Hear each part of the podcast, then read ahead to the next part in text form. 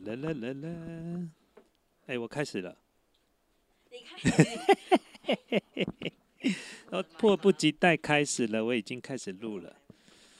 我觉得你拿在手上吧，你麦克风没开。哎，你新来哦。我不，我以为你用好了。哦，OK，来吧。二零二一年，哎，这是二零二一年的第二支、我们两个合作的第二第支吗？第三支了，啊，真的吗？对，第三只了。啊，哎，我昨天直播呢，聊了这个关于这个 YouTube 的黄标，嗯嗯，你有看吗？没有。好，不怪你。昨天在直播的时候是下班时间，不过我觉得我昨天讲黄标那个我讲的非常好，讲的非常非常的清楚，什么叫做黄标？因为很多粉丝朋友呢把黄标呢视为一种言论不自由，我觉得这是一种言论自由的无限上纲，这是不对的。所谓的黄标呢，它有一个非常清楚的解释，我觉得我的解释呢，甚至可以比 YouTube 的官方解释还要更清楚。如果你是一个广告投放商，对，你会不希望你的广告影片会出现在哪一类的影片里面？你换我来考考你啊！哦，就是新三色那种，哎，对，然后还有呢？就跟形自己的形象不符，啊，也也也对，还有呢？有争议的是吗？哎哎，你哎，嗯我真的怀疑你昨天到底有没有看影片？你答对了蛮多题的耶。其实你用反向来去问这些听众的时候，他们突然可以讲出一堆的哪些影片呢？如果我们变成我们是广告投放商的时候，哪些影片是我不想要再出现在那里面的？大部分人都讲什么政治，对对对，好，再就是有争议的，你刚刚有讲到了。嗯第三个新三色，你刚刚也都讲到了。嗯所以呢，换句话说，你从这个地方，因为广告商投放商他有他的顾忌，所以他会担心有一些影片的内容跟他的产品形象不符，对，所以呢，这些影片里面我都不希望出现。但是呢，我在投放的时候，我没有办法知道哪些创作者的频道里面是出是新三色的啊，嗯。我也没有不知道知道哪一些频道的创作者他是在讲政治的啊，我都不知道。所以呢，YouTube 呢就发展了一个机制叫黄标机制，嗯。它有点像是在在你的这个影片上面贴了一个黄色标签，然后让这些投放广告的哦闪过这些黄色的标签嗯嗯，哦，你了解意思吧？对，好，那如果说你也认同这样的方法，那我请问你志奇七七被黄标意外吗？哦，因为他都讲一些比较政治的嘛，嗯对不对？我跟志奇七七也熟了，但是我们是就事论事嘛。志奇七七常常聊时事，对对对，时事你在评论的过程是不是就可能会有争议？嗯那广告投放商是不是想要避开这一类的？嗯 OK，那有时候像之前在总统大选的时候，都在聊政治，对，好，对不对？聊韩国语啦，聊什么什么都有可能。那这是也是政治的？好，那再有一些是属于新三色的，穿比较少的，或者是可能里面都会骂三字经的，好，哦哦常常有一些呃比较夸大的或比较夸张的内容，那是不是也会被贴黄标？所以这些东西呢，都是为了确保广告投放商在投放每一个广告获利，呃，不是叫广告，一直讲广告获利，他太爱钱了。投放广告的费用不浪费。对，花钱买，对我在花钱广告的时候，YouTube 应该保护我嘛，告诉我说哪些东西的频道的内容，我的广告不应该去触碰到它嘛，所以他弄一个黄标机制，让这些东西可以闪过。同时，这个黄标呢，可以让创作者自我来醒思，说，哎，你这个创作其实不会被下架，只是嗯广告投放不会进来，所以你这支影片没办法获利。哦对，好，那如果你都听懂我这样的逻辑之后，那我再问一件事情，那这跟言论自由有关系吗？好像又不是，那只是广告商的例子，所以好像又跟言论自由没什么关系。你还是可以讲，但是只是你没有赚钱而已。答对了，但是呢，如果我今天没有跟你解释这件事情，你会认为黄标跟言论自由有没有关系？哦，就是你为了要不要让我讲那些话，然后不让我赚钱的感觉。对，其实不是，他不是不让你，他巴不 YouTube 巴不得你赚钱，因为他可以分论啦。嗯，那了解我意思吧？所以我觉得那支影片你可以把它放上来。好，不过好像讲的太仔细了，好像那支影片又不用放上来，这里都已经讲完。我听一下，如果大概讲完，哦那就大家听这个嘛。对对对，你譬如说像为什么苍兰哥的影很多影片会被黄标，因为他讲医学嘛。哦，那医学有时候他会比较有一些呃有一些比较生老病死的东西，它会比较呃有点比较忧郁一点，或者是嗯虽然说它是非常有知识性的，但是有一些坦白讲，有一些譬如说有一些产品类型就不希望能够跟医学扯上关系，或者是生老病死的话题扯上关系，你就可能会，你像我们常常有被黄标，就是尤其是在直播，我在直播最常被黄标，因为我们在评论一些东西，嗯，但是我没有被消音啊，所以我从来不认为它是言论自由有关系的。怎么为什么那么多人在把这个事情无限上纲，说它是言论自由？好，我们大概讲到这部分了。我觉得我自己昨天那一部分我自己讲的蛮精彩，你可以听听看，到时候看是把它放上来。放上来，然后就是 a l n 哥来告诉你什么叫做黄标。好，大家可以 对对对对对，好，来，那我们今天要跟大家分享什么呢？今天就跟呃之前就反正也跟大家很久没有分享新闻了，然后今天就分享几则新闻这样。好，现在第一则新闻就是呃桃园的一个九岁的小孩子，他爆买了一万的贝壳币，父母就怒告电竞公司，这样，然后贝壳币应该是英雄联盟吧，我忘了。然后反正就这个张统，就是姓张，张统在二零一九年的时候，在差不多一个月的时间，陆续拿着现金到家里附近的那个 iPhone，然后购买了网络游戏的贝壳币，然后十一次下来，总共花了一万块，然后最高的金的价码还要一千四，就最高还花了一千四。然后父母知道后，为了拿回儿子乱花一万块，然后直接上法院提告。然后法庭他们就主张说，哦，儿子未成年啊，未满二十岁，在法定代理人的允许前，这个契约买卖是不成立的，然后是属于无效，所以请求超商电机公司应该还过还回这一万块，这样。然后反正后来就是来来回回啊，说张彤啊没有满二十啊，虽然是属于限制行为能力，但是这个钱算是购买生活必需品，这是电信公司那边主张，不用经过法定代理人同意，然后强调这个就是生活用品而已。然后就两边这边来回来回来回，然后后来最后判赔说，哦，就是电竞公司那边是要还回这一万块给父母什母。么？怎么会有这样子的问题？对，就是他们就是说，哦，小孩他就是不懂啊，应该要阻止这件哎、事。这小孩子几岁啊？九岁而已，九岁，他身上怎么会有那么多钱？不知道可能就偷拿的吧哎、。我觉得这个是父母亲，呃，我为什么说我我这样觉得？如果以我个人来觉得啊，因为我有小孩子啊，嗯我现在有两个小孩子，一个是已经二十岁，一个现在是十三岁。那我觉得哈、父母亲哦，在这部分，其实在管教部分跟家教部分，可能就出了问题了。为什么你们小孩子会拿着你给他的那么多钱去买这个？好的，我觉得小孩子可能都会想要打电动啊、虚拟货币啊，这个很合理。但是这个过错呢，其实呢是小孩子造成的。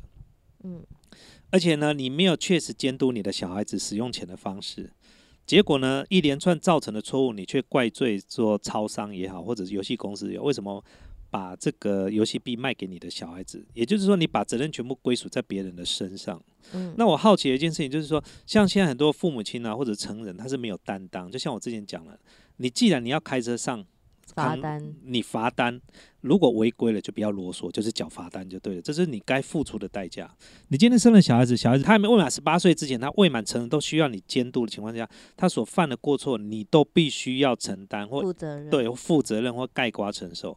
你不但没有表示不好意思，也就是我没有把小孩子使用钱的方式跟金钱使用的方式，好、教育好，你反而还要怪罪游戏公司，这个是我觉得是我个人觉得比较不应该啦。那这样子，同时呢，也会让小孩子养成一个习惯，就是以后都会钻这样子的漏洞。哦，嗯那这样很简单，以后我买什么东西，我先叫小孩子去买就好了。哦然后那是说就对啊，然后我就说，那那小孩子买不是我买的，这个也不对啊。那这个法官呢，我觉得你如果说返还这个游戏币一万多块全部返还，我觉得家属有部分的责任必须，我觉得全部全额返还，我觉得也是很奇怪一件事情。第二件事情就是。家属怎么会有那么有空，为了这些事情去告上法院？才一万多块，不是十几万呢、如十几万，老娘跟你拼了，面子也不要，随便你们骂我，我不会管教小孩，随你们骂，因为十几万对我来讲钱很多。哎、这才一万多块钱呢，你能够给小孩子哦一次去买就买将近快一千块，然后他他花了几次买？他说一个月买了几次啊？一个月总共花了十一次，十一次嘛，平均一次要九千块，好不好？嗯，那九百块九，百，也就是说你平常时给他的零用钱就这么多我相信你们家不差这一万块，所以你嗯连这一万块担当都没有，那你样？讲你讲这个之后，我那天看就是网络上的另外的例子，这个这个金额更高了。哦也是一个妈妈，然后她有一次就是你知道每个月不都收那个卡费嘛，然后就看到说，她说哎、怎么这个月竟然花了三十万？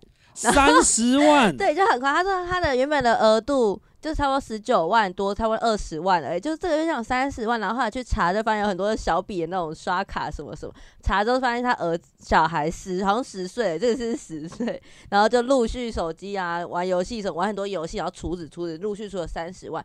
重点是银行，你他说他就告提提告说银行怎么会你超过你都没有告知什么，银行就说他有寄信啊什么什么，但还是让他这样刷一直刷刷了三十万。哎、我觉得这比较不一样。第一个，因为譬如说你的信用额度是十五万了，你像我啊，我现在，我的收入我从来没有因为我收入多少而去修改我的信用额度，因为嗯最主要我只是觉得说，因为我像我现在哈开始，我最近要拍一支影片，我觉得这银行可能要刷了一单，我要因为我手上有好几张卡，对，我现在想要拍一支影片，就是说如果我把我的信用卡取消掉，到底会遇到多少的困难跟麻烦？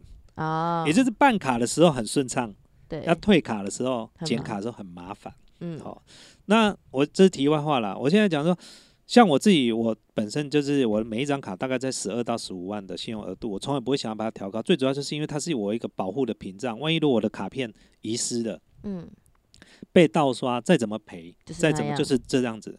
可是你看哦，他的信用额度你刚刚讲是十九万，可对是却刷了三十几万，对，这个就是银行确实有疏失。银行还说什么哦，因为他之前信用都很好。我等下你的把布，我信用也很好，那我明天来试试刷看 看能不能刷。时间一超过，马上就不能给我刷了。嗯真的，我前几天我去刷又爆了啊、我又 又爆了，我又没办法，我又刷爆，因为我卡片常常在刷爆，然后我就马上手机拿出来，然后就用直接银行直接转账。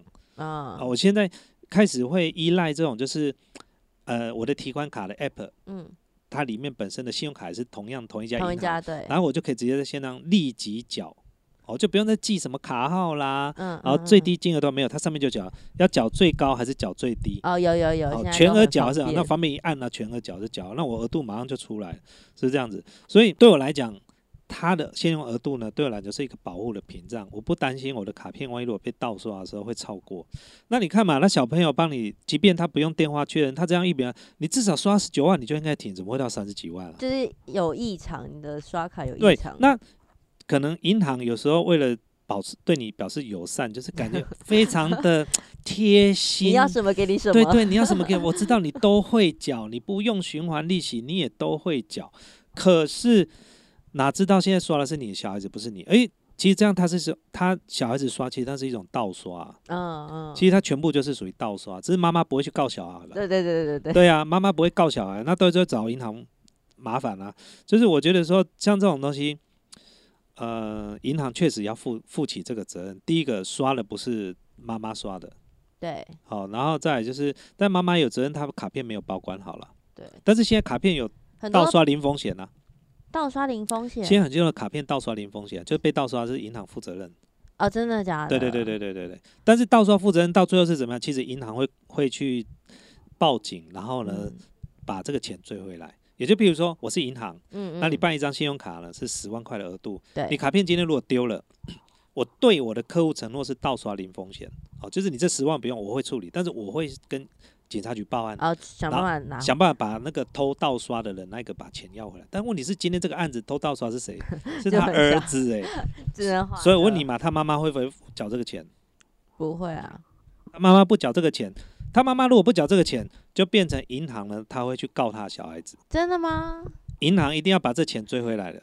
但是这个是他没有事先说哦，你超过额度什么没有通知、应该是这样，他每一笔消费都是不合理的消费行为，嗯因为他不管一块钱也好，一千块钱也好，这个都是他小孩子刷的。好、也就是说，我银行可以认这个呆账，但是这个钱我会找谁追？去找这个加害人，嗯也，就是所谓的盗刷者。那盗刷者是一个小孩子嘛，对，所以我一定会找小孩。那小孩子的监理监理呃是谁？又是他妈妈嘛，所以到最后还是他妈妈负责嘛，对不对？所以你说他妈妈要付这个钱吗？一定要付这个钱啊，除非他今天刷的全部都是虚拟货币。嗯，那虚拟货币呢的源头，也就是电游戏公司呢游戏公，司。他愿意不收，不收，这个事情才有可能结束，哦。不然银行绝对不会认这个呆账，因为银行到最后还是要把钱给游戏公司啊。嗯，对啊，那家教没有管好是你家庭的行为，不是我银行的问题耶，对，对不对？我的问题只有哪一个部分，就是到十九万我没有帮你停下来，停下来而已，我大不了赔的是十九万之后到三十万的中间十一万而已，十九万你还是要付的，哦，对。但是刑事责任如果我要告你，还是要负责任哦，又是告你小孩，，对，要告你小孩，因为你盗刷你妈妈信用卡。哦，哦哦，一码子归一码子事，这是我觉得啦。嗯，那下次有嗯机会，我们来问一下我们的律师朋友。我一个很好的律师朋友，就是我邻居，他也是非常风趣的一个人。下次我们来请教他。好啊，对他听说他开车会听我的 podcast，我就看他这集有没有听啦、有没有有没有直接传讯息给你是呃吧？没有没有没有，我就看他有没有传讯息 Q 他，对不对？哎，那个住楼下八楼的，哎哎，楼下八楼的，董大律师，董大律师，听到请回答，听到请回答。好，好下一则新嗯闻，你知道之前有一个新闻是说，有一个日本一个人夫出租陪伴，然后他也不会干嘛，就可能你今天想要喝咖啡什么，你没有人陪，你就可以去跟他租。说哦，我希望你这小时陪我喝咖啡，但他什么都不会做，他就坐在你可能坐在你对面陪着你，然后也都不讲话，不会干涉你，就这样出租这个行为，就你想干嘛，你想要有个人陪，这件事很还蛮有名的，然后还有拍成日剧，然后我前不会是叫几出租人夫吧？啊 应该不是吧？然后反正我前前阵子也不是前阵，我昨前几天，然后我就看到我在滑 FB，我就看到某大学的一个社团，因为我自己是那个大学，我加入那个社团，那我就看到有人用也 po 文一样的，他就说他出租他的陪伴，他有个表单，然后就说哦大家好啊，他就提说他的自我介绍，他是哪里人啊，是谁啊，喜欢什么啊，然后兴趣是什么，然后他的理念是什么，就是他的可能自己的本身理念啊，然后他的有一些什么，他说他可以陪伴陪伴你吃饭、读书、逛街、喝咖啡啊，然后你想无聊的时候可以陪你游戏啊、聊聊感情啊，做你任何想要陪的陪伴的事，但他不会。就是他拒绝什么任何违法行为啊，什么代考试、性邀约、伤害人啊，然后什么，就是其他犯法他不做，但一小时收你三百五。台币三百五啊，哪有那么便宜的？他这个人，他这个就是收你一三百五，然后他是男生哦，男生。男生应该倒贴吧？对啊，然后他就什么都不做，他就说他就是陪伴。这个除非他长得很帅吧，不然为什么要你陪伴？不过我觉得这个是蛮有创意的，搞不好真的有人会找他，因为真的有人很孤单呐、哦，比如说有一些真的是可能心理上有病痛的人，或者是他正在伤心，需要有人陪，就旁边有人陪他，不需要讲话。我觉得这个可能嗯真的有他的市场，对，对，搞不好这是呃 嗯。怎样嗯？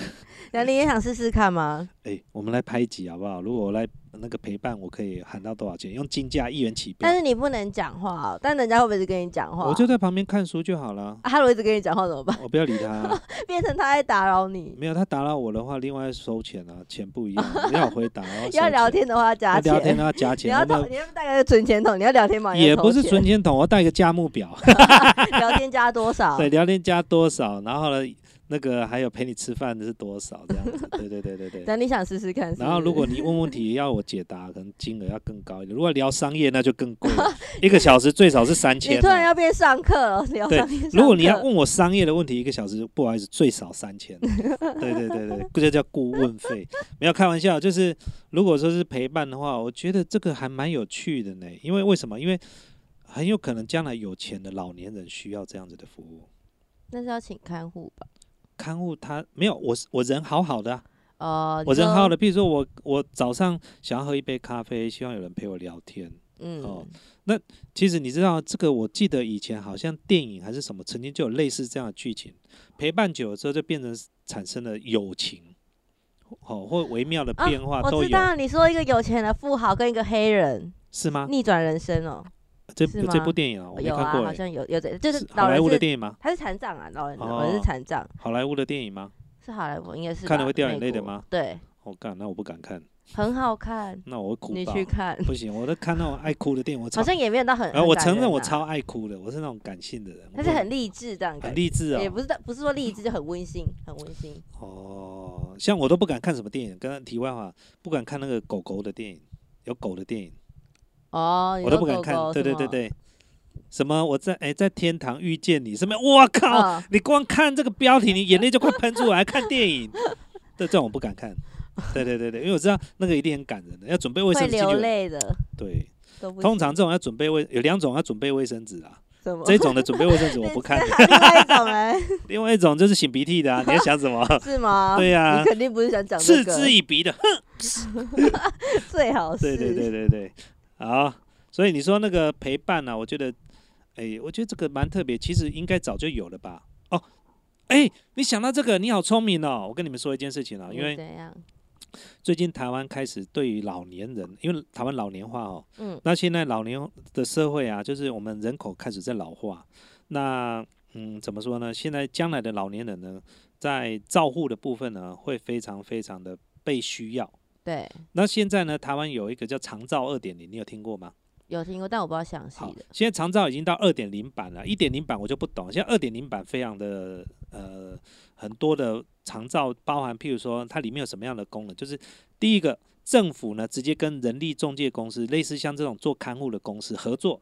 嗯你家里如果需要老人，需要有人，譬如说你家里没有人可以帮你煮菜，你可以跟政府申请，然后他会来你家先视察你的身体状况，还有你的经济状况，然后看看你说第一个你是不是独居啊，或者是你真的是呃残障啊，或者身体不舒服啊，哪里不舒服没有办法自理的能力，政府就会给你做一个评比，然后给告诉你你适合哪一个等级的，然后每个月有多少的点数可以去申请长照。所以长照就譬如说，呃，一个礼拜来帮我煮两次的中餐，好、嗯啊，多少钱？那譬如说。正常的原价，假设说煮一顿中餐，假设说是三百五十块钱，那因为你符合长照，所以政府给你补助之后，你只要付五十块钱，剩下的是政府出钱。嗯。哦，这个叫做长照，对，那它包含帮你洗澡的，哦，也都有，因为你可能生病了没办法洗澡，嗯，或者嗯你真的很想要有人帮你洗澡，这可以啊过吗？这犯法了呃吧 I？don't know，哎，真的有啊，真的就是帮你，他要跟你评估啊，对不对？嗯。哦，那另外一种就是陪你聊天，还有陪你聊天的哦，真的有，我有那个表，因为我们家有，哦，对。上次也有。对对对，然后还有那个陪你散步的，嗯。好、啊，帮你洗衣服的，帮你打扫，那打扫最特别，打扫它只打扫你的活动范围。啊，我整个家我都会活动嘞。那可以，但是他会去评估你整个家都有办法活动，你还需要请长照。我听你啊，在胡我乱可以走啊，我整个家都可以走，他也可以扫吧？哦。你们家很很小，当然可以，但你如果像那种有的家里可能有独栋了一二三楼，对不对？那你可能住二楼，他就帮你打扫二楼，哦你不能说一楼跟三楼你都要打扫。我一楼平常生活啊，二楼住啊，三楼要拜拜。没有，他只帮你打扫你的生活平常时比较常在在进出的地方而已，因为他为嗯了就是担心你利用长照这个去做你其他，是会比较便宜的意思吗？因为它比较便宜，政府要补助啊。哦。对啊，他花越多时间打扫，政府补助要越多钱呐、嗯啊。，你一个小时只要付三十块、四十块而已，哦，这么便宜。很便宜。好，那这是一个，我觉得是一个老年福利啦。嗯，那真的是有一些很需要。你像我最近常回台中，因为我父母我爸爸生病嘛，对，那我妈妈年纪也大了，所以我要常常回去帮忙。啊、我希望就是接下来时间，我可以花很多时间在台中。接下来，呃，我就跟我们同事讲过，你们以后可能很少会看到我，一个月可能大概就十天最多了。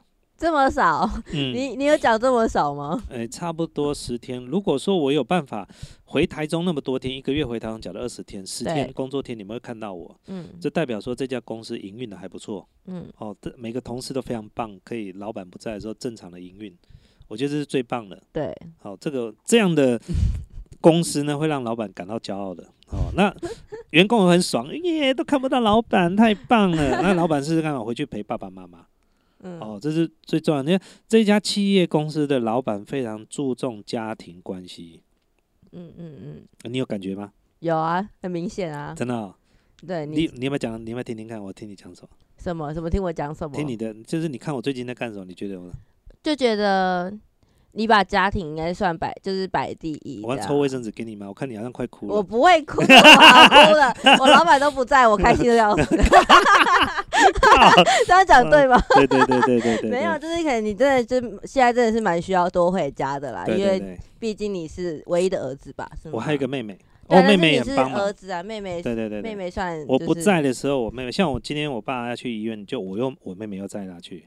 啊，所以妹妹在台中，妹妹在台中，而且哦家在家里附近而已，所以你说，隔壁走路也没有到隔壁骑摩托车啦。也是很我妹妹还蛮能干的，虽然是恰杂不，但是很能干的。对对对对对，还蛮感谢她。所以我花很多的时间，就是因为之前我直播的时候我有讲，我不嗯希望家人还要委托人家照顾啦。对，即便家人有委托，比如说如果我请了看护，人家帮忙照顾，我也希望我们家人在旁边。啊，他只是那个人是在协助而已，对，那个人就是主要是服侍我的双亲，嗯，但是嗯陪伴我们自己要陪伴，对，这是重点。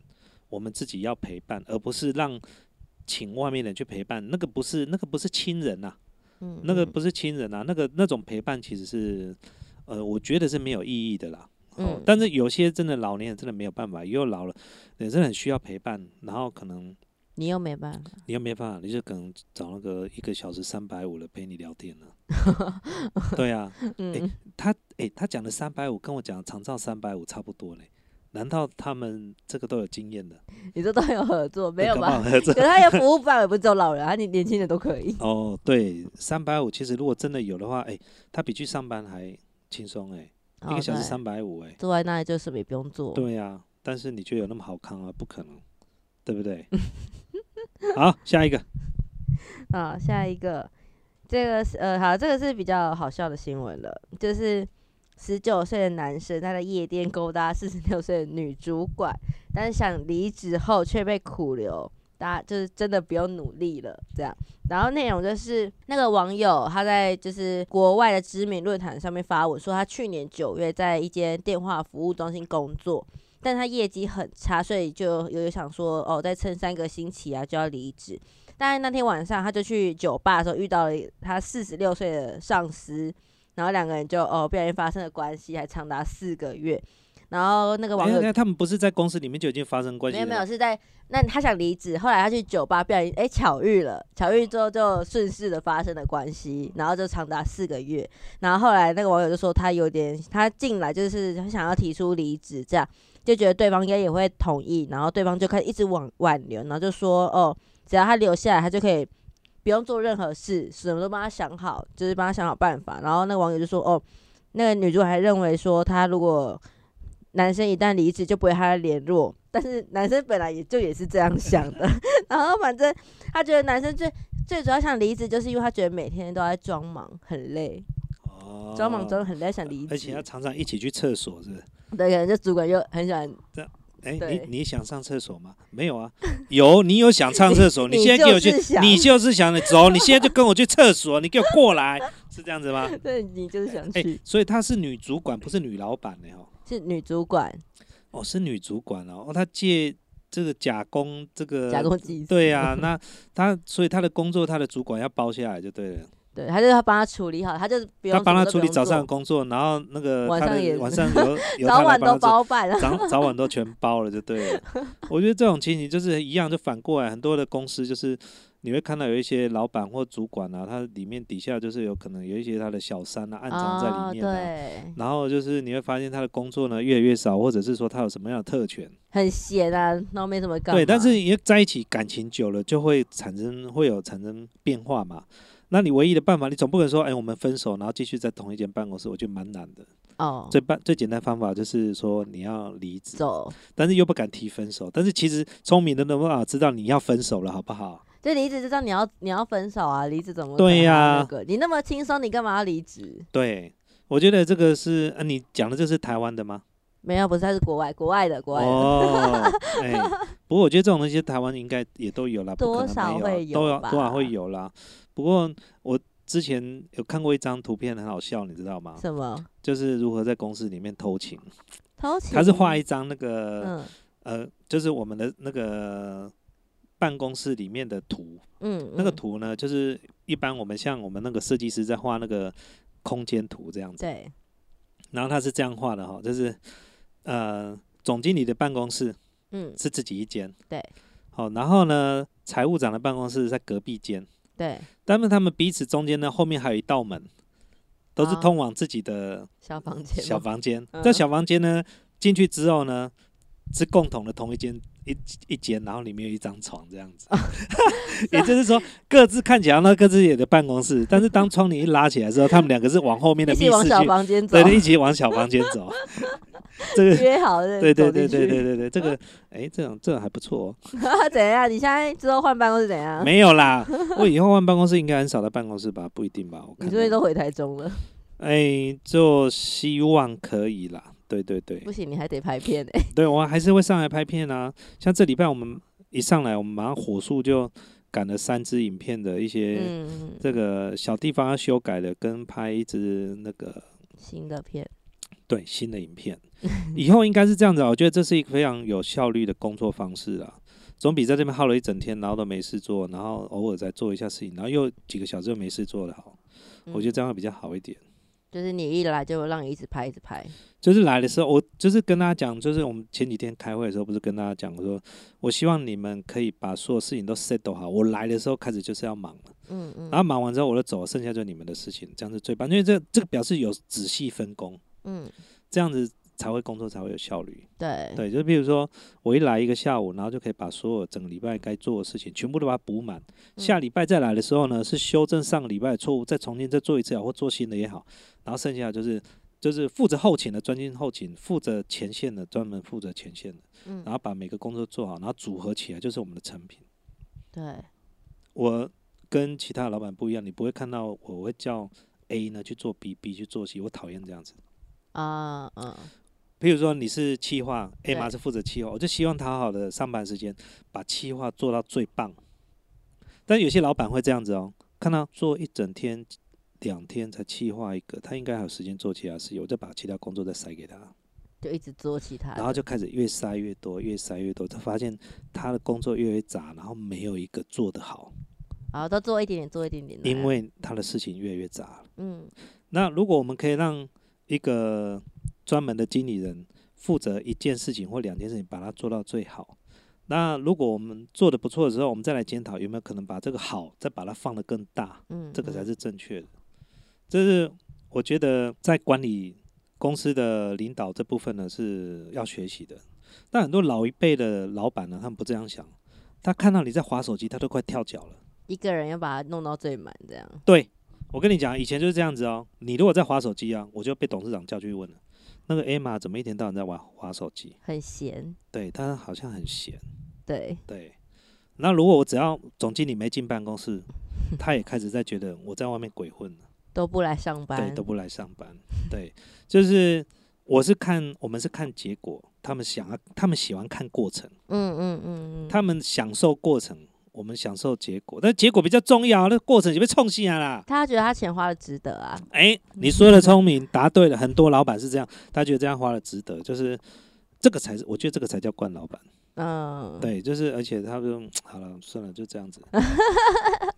哎你看我都没在管公司的事情了，对啦，你你你都没在管，你你有感觉到？你今天进来之后去吃饭嘛，对啊然后回来之后，你刚吃了回来门就关起来对，我了，就关起来，我就做我的事情，然后跟对啊，哎、我已经好几年这样子，然、后我们公司每年营业额一直在成长，现在是怎样？就是越放松，我们营业额越好、哎。难怪你现在都不回来，直接在台中待着对，。我想说，我都不要回来，就是我刚离开这家公司，我请辞啊，我直接挂股东就好，我会赚更多一点？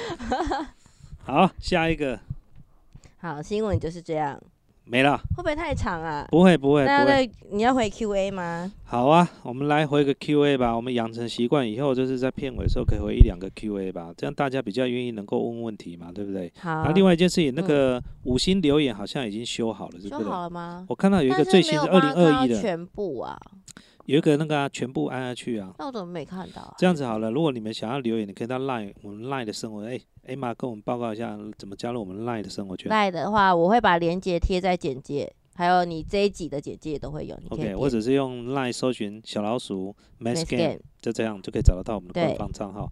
那你进来的时候，你可以想要发什么问题呢？你可以问，当然不一定每个都会被点到。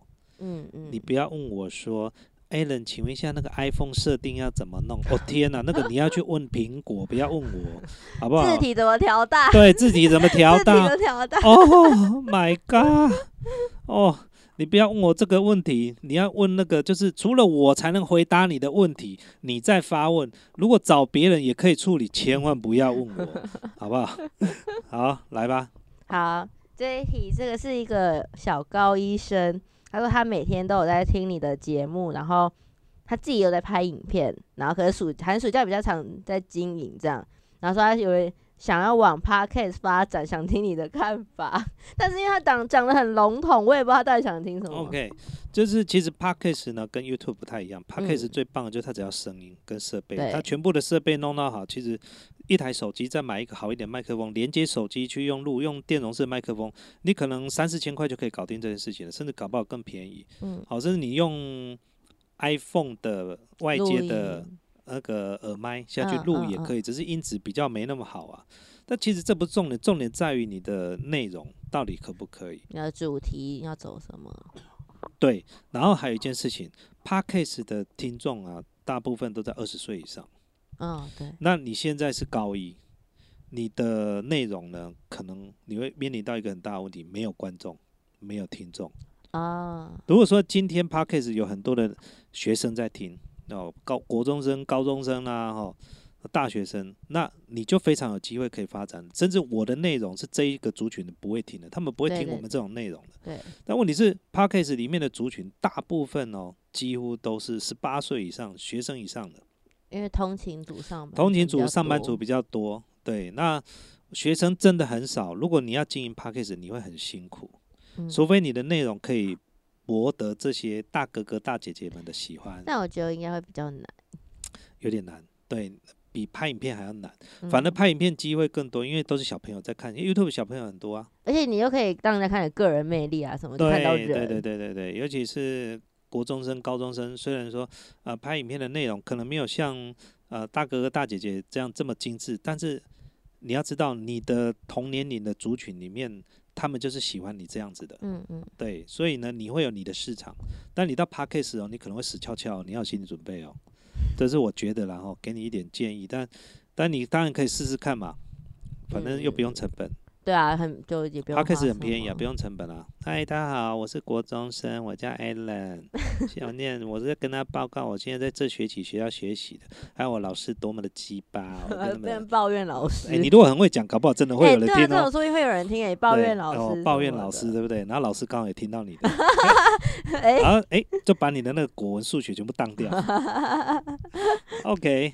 来下一个。然后他这是他第一题，他有问一题，就是说他这学期高一上学期要结束了，然后就觉得每天都是活在一个精神压榨的环境啊，然后台湾教改很糟糕啊，不只要顾学业学业，还要管一堆什么学习历程档案啊，他觉得他已经没什么动力继续读下去，他在想说要不要转学转到职业学校去学一技之长。他是高雄人，想要往北部读书，他兴趣是表演。然后他之前目标是世新的传播，然后他，但他觉得他在高中撑三年觉得好累，他他想问你说，他你觉得他要放弃目标改去学一技之长吗？哎，世新传播，他不是说他是高中生吗？对啊，那世新不是大学吗？对啊，他他说是他说他要，因为他很想要读世新传播，他兴趣表演，那读高中不就是考大学？对对对对。现在想说他要坚持在这个高中就这样读完三年嘛，还是说他要去职业学校？我。觉得哈，应该这么说啦，就是其实很多东西到大学是从头开始在学的，尤其是你要念传播这一段，我相信没有大学的职校、或大学的高或者是高中在教这个传播这一部分的，或表演这一类的。那我记得高职啊或商，就是高职有分工跟商嘛，对，商科跟工科嘛。我以前是念工科，也没有表演艺术这一类的，没有这一类的。所以基本上不管你是高中毕业或高职毕业，你去将来如果你真的去念的事情也是从头开始学，所以我还是建议你要把高中要念完。高哦，然后第一件事情就是，如果你真的念得很辛苦，你要先毕业，以毕业为第一优先。嗯，你就可以让自己的压力不要那么大，不要想说我要考前十名或什么，因为为什么？因为嗯，如果以高中生来讲去念职校其实不难。对，好，尤尤其是世新，除非你是念工科哦。比如说哈，我去学电子的，我是高中生，结果我去大学去念电子，电子，你说资讯自然组跟社会对对对对对对，就是你，因为你是高中生，很多东西你没有一个职校的底子，嗯。你像我大儿子，他虽然是念职校，他以前电子学在学校通通都有教，他嗯。都会。他到了大学之后，他就这些基本的他通通都懂。他他到高二，哎、他到大二才开始觉得他有新的东西可以学，你知道吗？嗯嗯，因为他的同学全部都是高中毕业生，哦，对对，他的整个系所只有两个职校生，他是其中一位，所以职校也可以考大学，可以。啊、应该是说他不是用考的，他那个叫什么？繁星吗？也不是繁星，我大儿子是非常难进去的，因为呃，好了，就也不用我之前班好了，反正他就念东海大学就对了。嗯东海大学那时候有两个名额，而且我大儿子就是想要念职工，嗯因为他对电脑非常有兴趣。可是他是电子毕业的哦，可是他在念职工的时候哈，他他要想要进职工的时候，他去甄那个叫真试还是什么？嗯，好，真是吧？应该是真是没错？对对对，然后之后还要面试，嗯对，然后他面试之后呢，透过面试，面试有两次哦。嗯，然后第二次又面试，后来他就进去了，他就被通知录取，哦，对，他就被通知录取。然后你知道他是高职生诶、对啊，因为大学听通常都是高中，他不是念技术大学哦，他是念东海大学哦。嗯，嗯对所以嗯。我也蛮我我也蛮佩服他的，就是他有办法后来可以有办法进去。那也就是靠他以前在念职校的时候呢，对城市非常有兴趣，嗯。他还常常代表学校出去比比赛。赛，对，那你要知道他是电子科，不是资讯哦。嗯，可是他出去比赛是跟资讯有关系的，哦，他要他写程式，然后自动控制那机器人啊什么走那些东哦，我知道，嗯可是电子的不是在做这个，他是他弄的都是跟那学校也非常支持他啦。那这以之前他去办科展什么，他所以他都有一些。我跟他讲说，如果你以后要念大学，这些东西很重要。你到大学的学校老师就是要看这个东西，嗯，对，因为你一进来就有个底子，绝对比这些高中毕业的你的同学还要强。你一进去，你的底子就比他们强了。他们比你强的只有国文、数学、英文这些东西。哦，基本的，对对对，这些文科他们绝对嗯比你强，因为他们是高中，但是你是职校，但是将来出社会对你最有用的，除了学历之外，再就是你职业，你的一对技专专长就是这个。那我们回到刚刚这个粉丝朋友问了，他说他想要念四新嗯传播嘛，对对不对？那其实我觉得一样，反过来，你到你在你毕业之后呢，如果有机会可以进入这个呃四新去念这个传播，它也是一个新的开始。嗯你的文科啊，什么东西可能比你的同学甚至还要强。课业的部分呢，其实对你来应该是蛮轻松的。然后你再可以从兴趣里面培养，去比如说是表演啊，或者是艺术类啊，我觉得这是可以。但是你现在如果觉得压力大的话，我觉得可能试着第一个就是可能跟家人沟通，你的兴趣很重要，因为有时候压力是来自于家长，你知道吗？嗯，还有些家长期望对望对对对对，家长希望你去考大学，觉得你需要去考世新。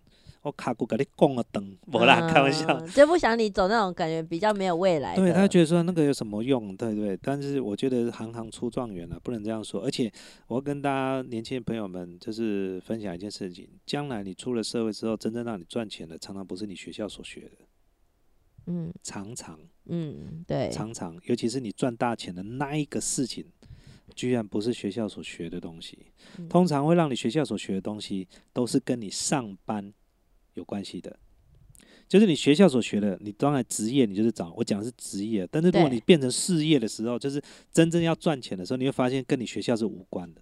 哦，所以我们常讲一件事情，会让你赚钱的，常常不是你的兴趣，嗯 很奇怪，真的会让你真正赚到人生第一桶金的，可能，譬如说搞不好我是是因为投资的某一个，或者学到哪一个东西，或者是我去做，我去开了一个餐厅，可是我是美术出身的，我去开了一个餐厅，啊，赚到我第一桶金，或者我做什么事做到赚到我第一桶金，可是这都不是学校学出来的，嗯哦，但是呢，这是可以支撑你的兴趣，可以支撑你的工作跟你哎每天持续工作的一个动力啦。嗯，但是呢，常常有时候看到存折，那个动力就又没了，这没有办法，这很现实面的问题呀、对呀、就是这样子啊。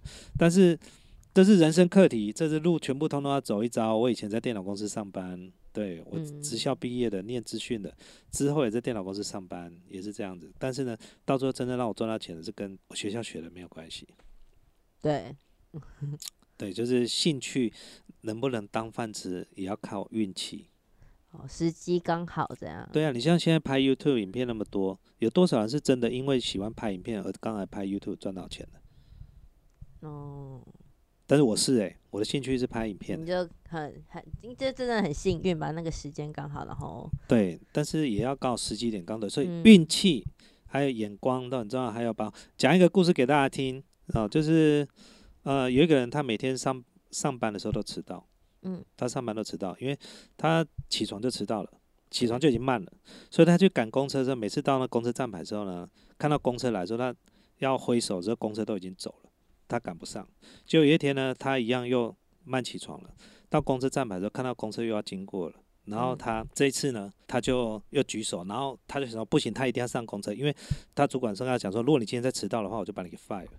所以他今天他又看到那台公车，以前公车都不等他，然后这次他用拼命跑，超过了那个公车站牌之后，他还拼命跑，然后手一直挥，然后公车最后公车终于停下来了，把门打开，他上了公车，然后很喘，然后就跟他讲说，为什么以前你都不停下来，今天停下来？你知道公车司机回答他什么？你知道吗？